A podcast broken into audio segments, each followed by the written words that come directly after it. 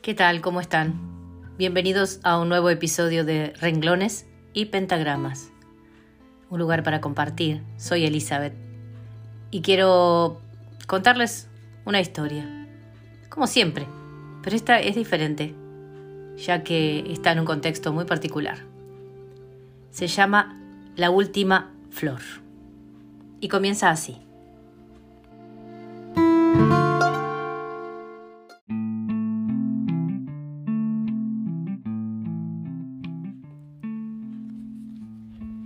La duodécima guerra mundial, como todo el mundo sabe, trajo el hundimiento de la civilización. Pueblos, ciudades y capitales desaparecieron de la faz de la tierra.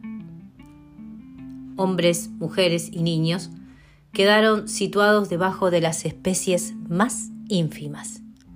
Libros, pinturas y música desaparecieron y las personas solo sabían sentarse inactivos en círculos.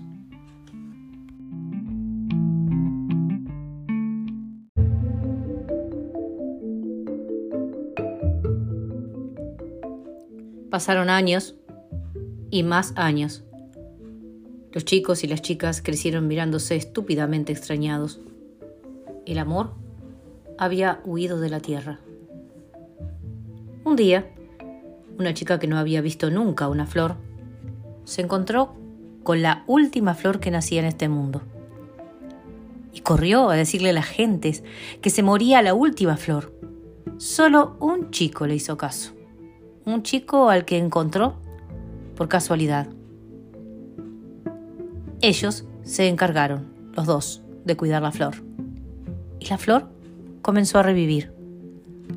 Un día, una abeja vino a visitar a la flor. Después vino un colibrí. Pronto fueron dos flores, después cuatro y después muchas, muchas más. Los bosques y selvas reverdecieron y la chica comenzó a preocuparse de su figura y el chico descubrió que le gustaba acariciarla. El amor había vuelto al mundo. Sus hijos fueron creciendo sanos y fuertes y aprendieron a reír y a correr.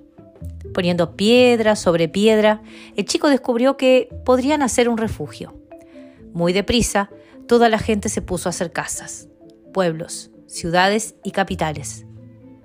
Surgieron así nuevas ciudades en la tierra. De nuevo, los cantos volvieron a extenderse por todo el mundo. Se volvieron a ver trovadores y juglares, sastres y zapateros, pintores y poetas, soldados y capitanes, generales, libertadores, la gente escogía vivir aquí o allí.